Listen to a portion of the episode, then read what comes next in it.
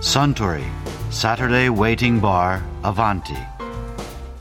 This program is brought to you by Suntory. ああ暑いあスターザ・プレミアムモルツをかしこまりました。いや9月に入ったとはいえまだまだ暑いですね麻布十番からここまでまるで砂漠でしたよじゃあ、アバンティはさしずめオアシスですか？その通り。そうだ。砂漠といえば以前カウンターのあちらの席でトラベルコーディネーターの高橋トニーさんが砂漠の中のリゾート都市ドバイのお話をされてましたね。アラブの人って普通に出会って普通に結婚できたりとかできるんですかね。合コンなんかやってなさそうなんだけど。あ恋愛ですね。うん。これはですね公には自由恋愛っていうのは認められてないんですよ。全て未来。今では考えられないと思いますけど一応はそうなんですよ。でやっぱりまあだんだん恋愛も随分価値観が変わってきてはいますけれども、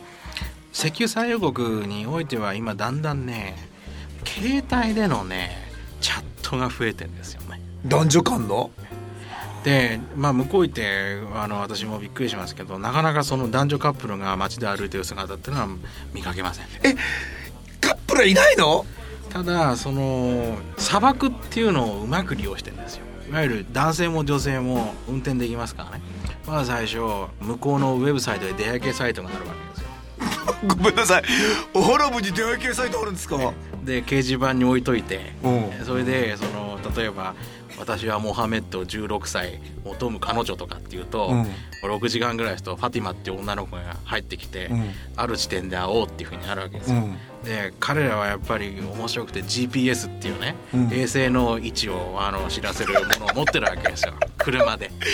で砂漠でもほら1丁目2丁目なんてないじゃないですか。ですから携帯で統計何度整形何度っていうところで落ち合おうって言って GPS を元にして四駆もしくはあの友達の車でもいいからそういったことで行くんです。すんごい待ち合わせですねそれで砂漠で会うかと思ったらその男の子が女の子の車に行くとかじゃなくてね車をただ平行に止めてあくまでも車から車へ携帯電話でねやり取りしてる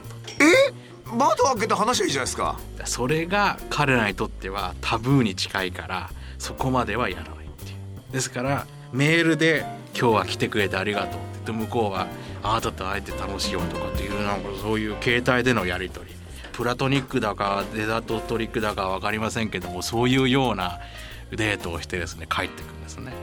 面白い。ですからどういう顔なのかがたいは大きいのかスリムなのかって全くわからないミステリアスな関係なんですよ。ちょっといいかもしんないなそれ。ですからハラハラドキドキするから男の人はそれを、まあ、友達とかに自慢して、でまたそれを報告してウェブサイトに出しちゃそれでいろいろ自慢してまた次の人とか入ってくるわけですけどね。でそれであのじゃあ結婚に至る前どうやっていくかっていうと、まあ、例えば石油立国の例えばあの UAE とかそれからクウェートとかはやっぱり海外慣れしてますから、はい。8割方やっぱりもう自分たちが結婚しようと思ったら親にとりあえずこういう関係の人がいると。でも一応イスラムの社会であるから、うん。その家と家を合わせて見合いということで結婚に至るんですけどね、例えばもっとそのアラブの濃いイエメンなんかっていうとそんなあのチャットでうんぬなんていう世界じゃありませんからね、本当にあの結婚式のその出会う時までは全く分かんないわけですよ。顔もわかんないようなことあるわけでこれはですねその結婚式の当日新郎さんが昔懐かしい幼なじみの女の子とは結婚するっていうけど身内は誰も名前も何にも教えないわけですよ。で幼なじみの女の子の家を34軒巡り走るわけです。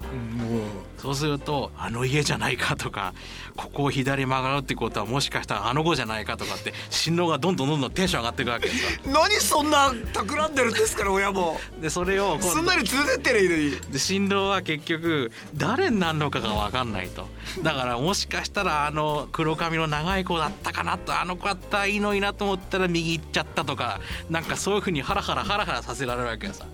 で最終的にその子につくともう言ってみれば自分の好みとか好みは関係なくて no choice なんですわ。だけどそれがね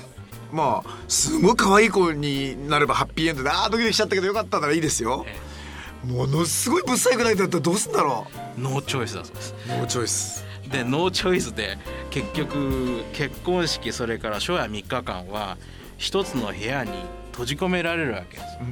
で親にも言ってみれば初孫を見せるっていう風になるために、自分のタイプでなかろうととにかく子供は作んなきゃなんないような感じになってね、1年以内には必ずポコッと1人は出てきますけど。それがねイエメンね。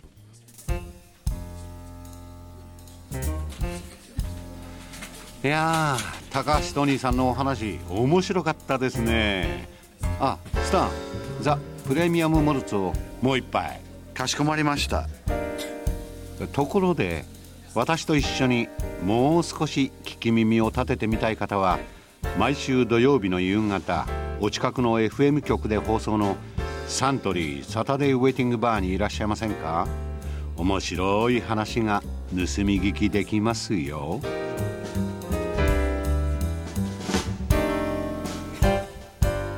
Suntory Saturday Waiting Bar Avanti. This program was brought to you by Suntory.